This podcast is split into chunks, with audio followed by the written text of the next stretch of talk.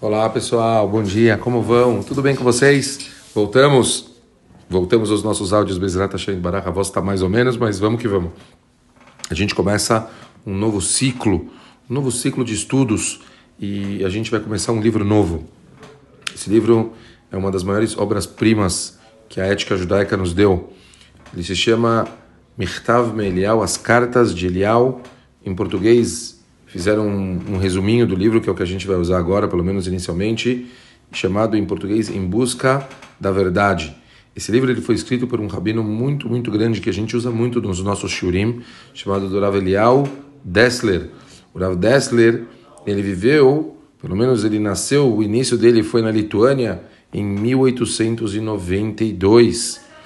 Mamash está escrito que ele já, desde jovem, era visto como um prodígio, ele estudou em yeshivot famosas, realmente era uma pessoa que ele tinha uma referência de conhecimento muito, muito grande. Vocês entenderem, o tio dele, Rav Chaim Moser Grozhinsky, que foi um dos Gdoilim que a gente teve na geração, chamava ele desde pequeno de pequeno prodígio.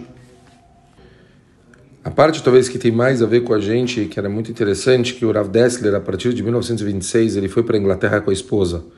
Lá ele foi chamado, definido como rabino de uma cidade em Londres, numa parte de Londres, e, e depois aí ele começou a criar uma carreira como um grande rabino.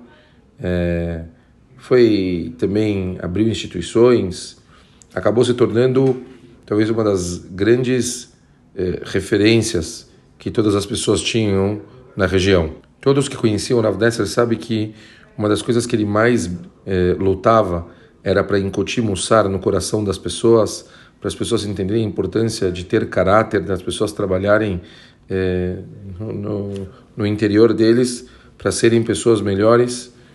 E, e, ele realmente era uma grande referência e, e lutava muito com as pessoas para que elas pudessem o tempo todo estarem tentando se dedicar aos estudos e poderem serem pessoas muito melhores. Em resumo, então era alguém que realmente teve um papel muito importante na Europa antes da Shoah, passou pela Shoah, a famosa cidade de Gateshead que fica na Inglaterra, ele foi um dos eh, precursores de Koilelim, de estudos lá, ele fez virar um dos grandes centros de Torá. E obviamente tinha muitos artigos e muitas cartas que ele trocava com os alunos dele que acabaram formando essa obra-prima que acabou virando muito, muito conhecido depois, chamado Mirtav Melial. Então, é um livro que ele tem uma referência muito grande e a gente vai começar agora o primeiro capítulo, onde o título é Uma Vida Feliz. E, e o Rav Dessler escreveu essa carta para o filho dele em 1938, quando o filho dele tinha 15 anos de idade. Ele estava numa estivada na Lituânia. E escreve o Rav Eliel Dessler o seguinte: Quem não almeja uma vida feliz? Todos nós almejamos.